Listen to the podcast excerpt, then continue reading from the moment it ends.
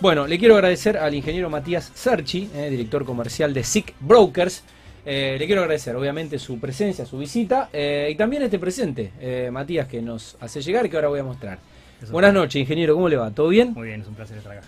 Bueno, gracias por venir. Eh, lo, estaba, lo estaba viendo antes de venir al aire. Mira, Gerard, Un yo que ahora estoy entrenando en el parque, porque los Sí. gimnasios están cerrados, eh, me viene bárbaro. Eh, tenía un par, me quedaron en otra casa y bueno, y otro se me rompió. Cuando se te caen lleno, este no porque es bueno, pero el que tenía yo se me cayó lleno y explotó. Así que me viene bárbaro eh, para, entrenar. El agradecimiento a la gente eh, de SIC y unos bolígrafos que nunca vienen mal, que acá están, porque soy perdedor compulsivo de, mm, de lapiceras. eh. Así que me vienen bárbaro para, para anotar eh, la, la grilla de invitados del programa. Bueno, muchas gracias Matías, no era necesario, pero valoramos obviamente el, el presente. Bueno, eh, SIC, eh, ¿qué, SIC, ¿qué- qué es? Es un Eh, broker de seguros. Sí, pero broker- eh, SYC, ¿por qué? Son las siglas de los, de los dueños. los. Ah, ok, bien. Bueno, eh, tenés un socio. Tenemos un socio. Bueno, ¿cómo, cómo no te acompañó? Él, él es el que labura. Él es el que se quedó Él trabajando. es, él es el que trabaja y, me manda, y me manda a mí a poner y vos, y vos haces el la- laburo. la Está muy bien. esa. Bueno, la- la- las dos facetas son Eh, Por necesarias. algo duramos- hemos durado tanto tiempo viniendo de ser amigos. Totalmente. Creo que viene por. Bueno, eh, ¿cómo surgió? Ah, el saludo eh, a Julieta Reinoldi, el saludo a Juli, que amigos y conocidos de ellas y, y gente de, mm, de, bueno, obviamente del, del ecosistema empresarial eh, que, tanto labura ella, eh, nos ha visitado, así que vaya el saludo para, para Juli que nos permitió invitar a Matías y a tantos otros eh, empresarios de, de la ciudad que, que han pasado por el programa. Un beso, Juli. No la estoy cruzando a Juli porque nuestros, mi hija y, creo que su, su niño va, va al mismo colegio. Nos cruzamos en la puerta del colegio, pero bueno, no nos estamos, no nos estamos cruzando. Eh, ya de edad, lamentablemente no nos estamos cruzando. Así que un beso, Juli. Saludos a Eh, bueno, ¿cómo surgió eh, SIC Brokers? SIC surge, la idea surge en 2011 aproximada- aproximadamente. eh, eh, somos dos socios, dos ingenieros industriales. Fabricio también es ingeniero industrial. Surge en, en 2011. Fabricio está mucho más abocado al, al rubro de los mercados financieros. Siempre estuvo, y de hecho hoy todavía sigue, y a la parte granaria. Yo venía mucho más del palo del, del- del- del mercado asegurador, aunque los dos hemos hecho experiencia en la parte de- de industria pesada. Sí. Eh, 2011 yo trabajaba en, una multinacional y surge una oportunidad en seguros, ¿no? en análisis de riesgo en seguros, una oportunidad muy interesante de viajar a, de ir a, a vivir a, a Uruguay con un, con un proyecto muy interesante Ajá. que me plantean. Eh, me voy con mi actual esposa eh, a ver, a, a investigar. Y viste, cuando no, es el, eh, no, no era el proyecto de familia que quizás tenía, queríamos tener, Ok. eh, bueno, vuelvo a Rosario, digo que no, me dice, pero venite, venite a vivir a Buenos Aires. Eh, Viste que las multinacionales te dan una, dos oportunidades, no te dan muchas más oportunidades, entonces de alguna manera yo ya había vivido en Buenos Aires por seguros y dijimos, bueno, tenemos que encarar un proyecto y así surgió la idea con Fabricio de armar, de armar esto cada uno desde su lugar Y, y bueno, hoy nos encuentra acá con, un- con una estructura mucho más eh, ya consolidada, con, ya con un- con un- por suerte con un nombre en el mercado. Debe hacer 10 años aproximadamente esto. Me siento un poco identificado porque sí, la, la vida eh, da oportunidades, a veces pasan algunos trenes, pero eh, entiendo que por ahí priorizaste La familia. la familia, Al año, las- al la, año ciudad- la deci- familia, la, ciudad. La y- familia, los afectos. No voy a decir que, que- que ella me tiró un poco más a quedarme porque seguramente está escuchando y me va a quedar. Ah, no, pero te, te- te- te escucho y sin que hayas dado detalles, eh, eh, empatizo porque eh, el tiempo de familia, la calidad de vida, los amigos y, y por ahí lo que es la vida en Rosario, a lo mejor con un cero menos a fin de mes. El rosarino Eh, tiene eso, al rosarino le cuesta muchísimo irse. Los ingenieros, todas las actividades, viste que eh, Buenos Aires por ahí te tira, Sí, te obvio, muchísimo. absorbe. Y, y- y, bueno, había que tomar una decisión. En ese momento ya era, ya era otro lugar, un lugar distinto, un lugar eh, muy atractivo. Ajá. Hoy la brecha de la decisión es mucho mayor, hoy, hoy- hoy Sí. hay una diferencia muchísimo mayor. Pero viste que no, no hay mal que por bien no venga. Llegamos a un lugar mucho mejor del que no pensamos que podíamos haber llegado, que es esa, esa situación que se ponen a veces los productores de seguros. Yo soy ingeniero, pero también soy productor de seguros, Sí, que te dice, bueno, dejas la, la, parte de dependencia y te regas Claro. Y así claro. llegamos un poco, un poco acá, la verdad que nos ha ido bastante bien, estamos muy contentos. Bueno, 10 años ya en el mercado. ¿Qué, qué edad tenías cuando emprendieron esta...? 30, más o menos, más o menos 30 años eh, desde, desde la idea. Nos llevó un proceso largo de un año más o menos empezar a acomodar eh, todo porque había que render matrículas, había que, digamos, hacer todo un proceso de, de- de formalización para Sí, poder estudiar y laburar. estudiar y volver a hacer de cero. Bueno, nos, nos volvimos a encontrar los dos estudiando para rendir la matrícula como cuando estudiamos en, Claro, en ingeniería. eh, y, y la realidad es que lo disfrutamos bastante y terminamos, terminamos haciendo, eh, eh, bueno, terminamos haciendo esta sociedad que, que, que, que- que obligaba a tener dos matrículas, ¿no? Y bueno, y hoy ya somos un equipo de, de- de seis personas, tenemos oficinas en, en España, eh, Córdoba entre España e Italia, somos seis personas. Córdoba entre España y Italia. Córdoba entre España e Italia. Es un, un edificio bastante nuevo que están, están muy lindo, estamos muy cómodos, muy contentos. Obviamente la actividad no nos está acompañando desde, desde ser esenciales y nos permiten guardias mínimas, pero tenemos una estructura muy liviana, eh, no, de- no desde la cantidad de gente, sino desde que podemos estar cada uno con sus notebooks. Hemos, Claro, hemos, funcionamiento. Hemos apostado mucho a la transformación, digamos, digital. Hoy, hoy Sí. cada uno eh, puede trabajar desde su casa Claro. con todos los sistemas nuestros en nube, con todos nuestros. Dejamos, dejamos de tener servidores, dejamos de tener un montón de cuestiones que antes eh, ya lo hicimos en 2018. O sea, tuvimos, Claro. tuvimos ese, Se de- adelantaron a la pandemia. Sí, o sea, la, la pandemia no nos pegó, creo que le pegó mucho más fuerte a las, a las, a las compañías de seguros que tenían una inercia distinta Claro. que los que nos pudo haber pegado a nosotros, que teníamos una estructura más fácil de, de- reacomodar. Y hoy nos encontramos todavía trabajando en la parte de, en cada uno en su casa. O sea que no, no les ralentizó el sistema.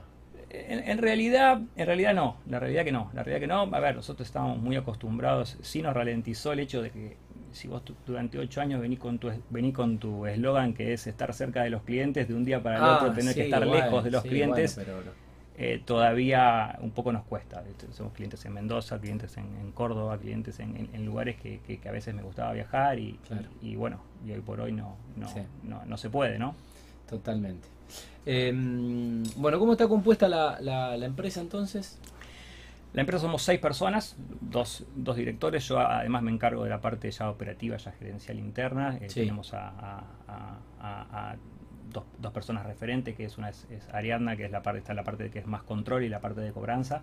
Em, Walter, que es nuestro suscriptor técnico, que ahí le caen las líneas muy Mm. específicas, es, es el, el que de alguna manera decide con la, con la lapicera el, el sí, el no y hacia dónde va. Sí. Y tenemos la sangre joven, ¿no? Ajá, que es tan Leandro, necesaria. es tan necesaria, que se encarga de la parte de Leandro, se encarga de la parte administrativa, de la parte Claro. de automotor, que es la que tiene un volumen y es hoy para ayer.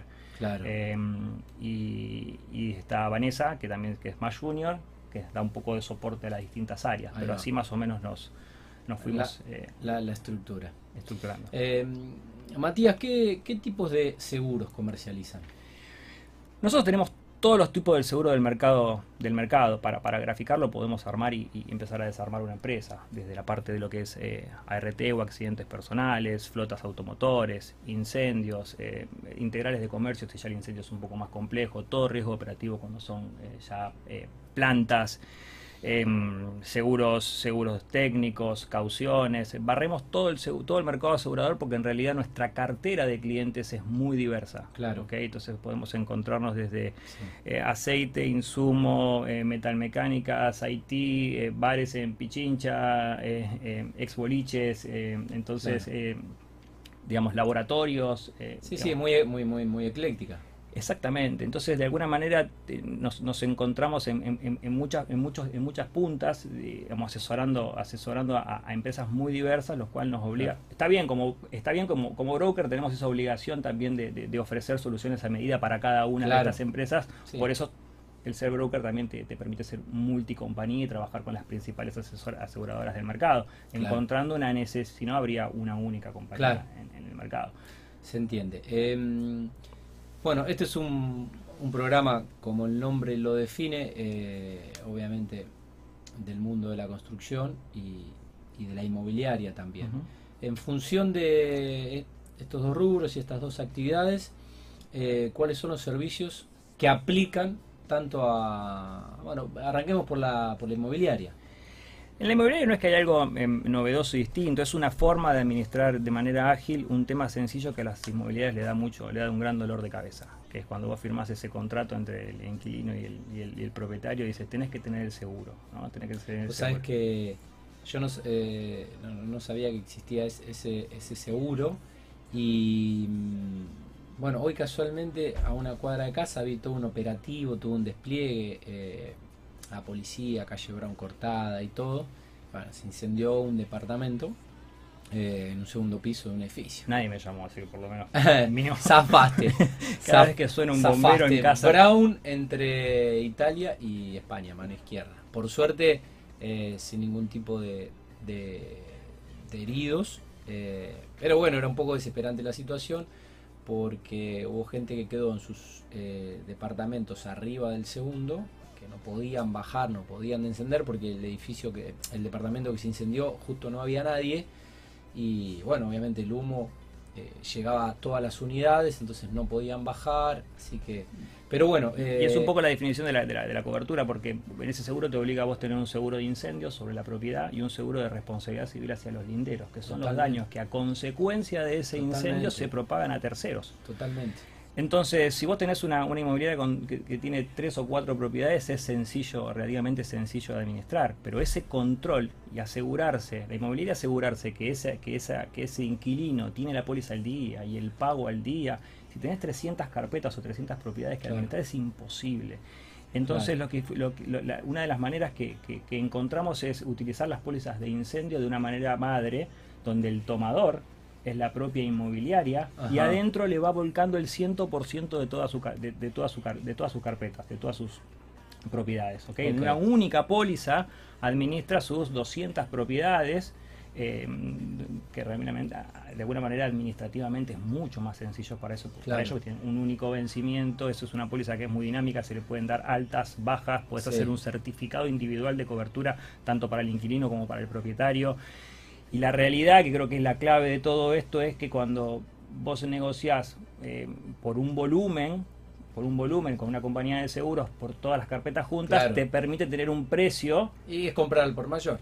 Exactamente, que cuando se da vuelta eh, el inquilino a, tratar de comprarlo él, le sale cuanto menos el doble. Entonces, de esa forma nadie se queja, nadie te dice nada, le cobras una, una, cuota extra o un concepto dentro del pago y, le da mucha solución. Entonces, una vez por mes las inmobiliarias solucionan todo, todo, este problema y cumplen, ¿no? Cumplen. Cumplen con, con, el inquilino y con el propietario, sobre todo, que le tenés que devolver una propiedad 100% como estaba antes y sin ningún reclamo de un vecino por unos daños que se le ocasionaron.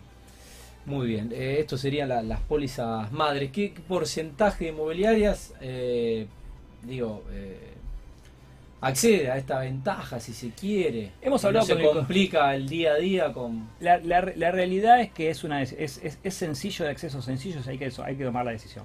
Solamente hay que tomar la decisión. O sea, por lo que me decís, la mayoría todavía no eh, está... Hay un mercado por explorar. Hay un mercado por explorar. Yo creo que, que, que, se puede hacer eh, tranquilamente. Eh, es tomar la decisión. no tenés una sola baja de estos negocios. O sea, el negocio que arranca por acá no se te va no se te va. ¿Por qué? Porque es una forma que llega para quedarse. Bueno, así que atento a nuestros amigos eh, inmobiliarios con, esta opción y esta alternativa. Eh, pasamos al rubro constructivo. Matías, ¿cuáles son los, eh, los seguros que puede tomar? en este caso, una de los seguros que se pueden hacer para una obra en construcción, sea privada, sea propia, digo. Sí, sí, en realidad ahí nos gusta separarlo em, dependiendo de los riesgos, ¿no? Por un, por, un lado lo dividimos generalmente en cuatro. por un lado pensemos en los riesgos de las personas que están trabajando, ya sea a través de ART o a través si tienen si son están formalmente empleados y si son ocasionales puede ir con la parte de accidentes personales.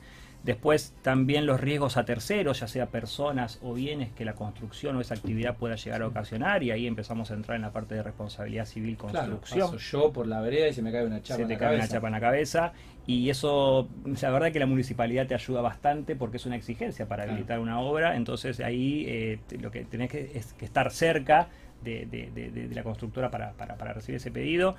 Cuanto más grande es la obra, obviamente más formal es y, más aplican la, diversidad de seguros. Em, Después tenés los daños propios a la, a, la, obra en sí, a consecuencia de, por ejemplo, un incendio, un, evento de la naturaleza o robo, que ya es el obrador asegurado por los daños a la, cuestión eh, propiamente de la construcción. Y por último tenés las, las, garantías y ahí ya empezás a charlar dentro de lo que son los, la, firma de los contratos y esas obligaciones de, hacer que se estipulan dentro de un contrato entre un, contratista y, un comitente y empiezan a ser reemplazables esas, garantías por cauciones, que es un poco lo que la, frutilla del, del postre de esto, que es por ejemplo, tenemos garantías de mantenimiento de oferta, que es cuando a lo mejor una contratista presenta una, oferta en un pliego o licitación, es la garantía que le pide el comitente sobre que la oferta que él salió a hacer la va a sostener. Después la gana, se puede, una vez que la gana no puede darse vuelta y decir, no, mira, la verdad que te cobré, te, cotice mal. Entonces le pide una garantía para que después esa, esa, esa oferta se mantenga. Tenemos pólizas de anticipos financieros que de alguna manera el comitente le anticipa fondos para que pueda para que pueda salir a la compra de materiales o empezar las primeras desarrollar. desarrollar. Y eso es y eso es de alguna manera garantizable con una caución eh, lo, cual es, muy conveniente porque si te pones a pensar eh, una caución te puede salir un punto anual.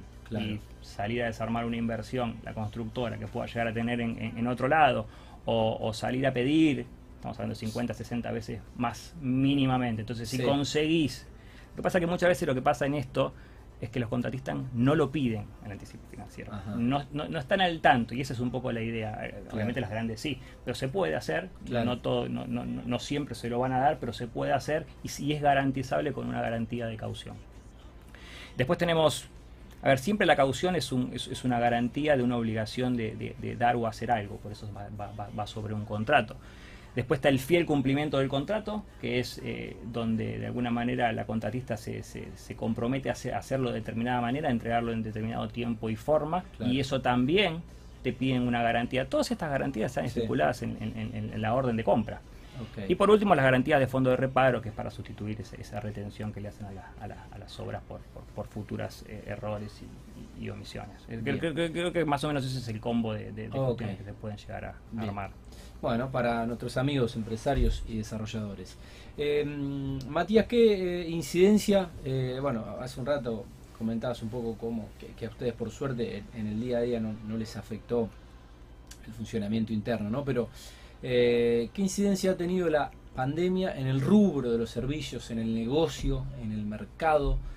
En la actividad. Sí, ¿qué fue lo que, qué fue lo que pasó y está pasando? La, realidad es que el rubro sintió el golpe, ¿no? Nosotros prestamos servicios a empresas y, a individuos y, si cae la actividad económica es lógico que, un, poco, un poco te arrastre. Con esto te quiero decir que difícilmente vos veas que la producción de seguro pueda crecer muy por encima de los índices inflacionarios. Entonces, de alguna manera eso se vio se vio resentido y, en materia de servicios fue un gran, muy, es lo que te decía antes, fue un, fue un gran desafío, ¿no? fue un gran desafío para poder sostener un servicio de calidad hacia los asegurados, porque todo el mercado tuvo que salir a agilizar procesos que hacía tiempo, sobre todo las aseguradoras, que hacía tiempo que estaban en carpetas, pero esto los aceleró. O sea, todo lo que venían pensando en transformación digital, de que, de que empecemos a tener pólizas digitales, hoy Tati vos tenés la póliza en el, del auto en el teléfono.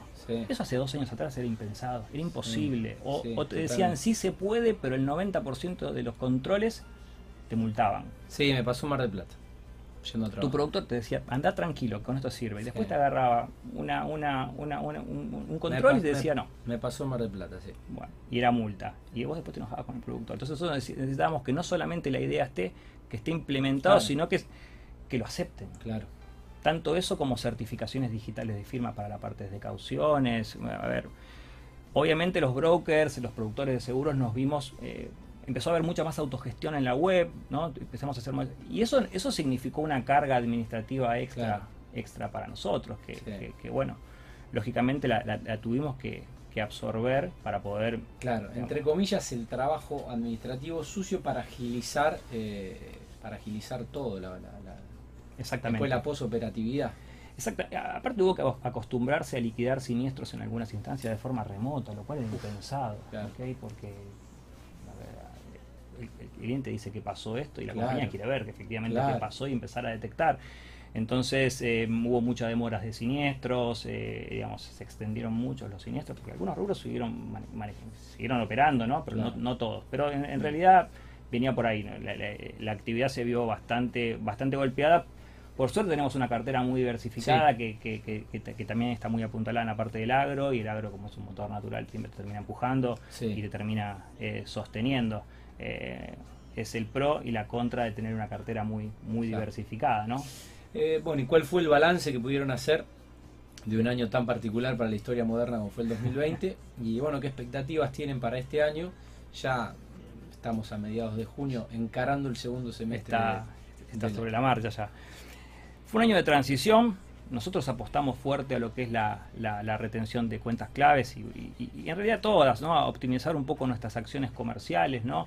Eh, no saliendo a hacer alguna, 2020 te hablo, no saliendo a hacer acciones muy, muy masivas, apostamos mucho a la parte de lo que es BNI, ese lugar donde viste fuimos empresarios y empresas a, abrir agendas y, tratar de llegar a ese cliente de manera dirigida, no haciendo una cuestión masiva. Em, eh, eso fue una de las cuestiones. Puertas adentro hicimos mucho, mucho lo que apostamos mucho a lo que es la mejora de, procesos, ¿ok?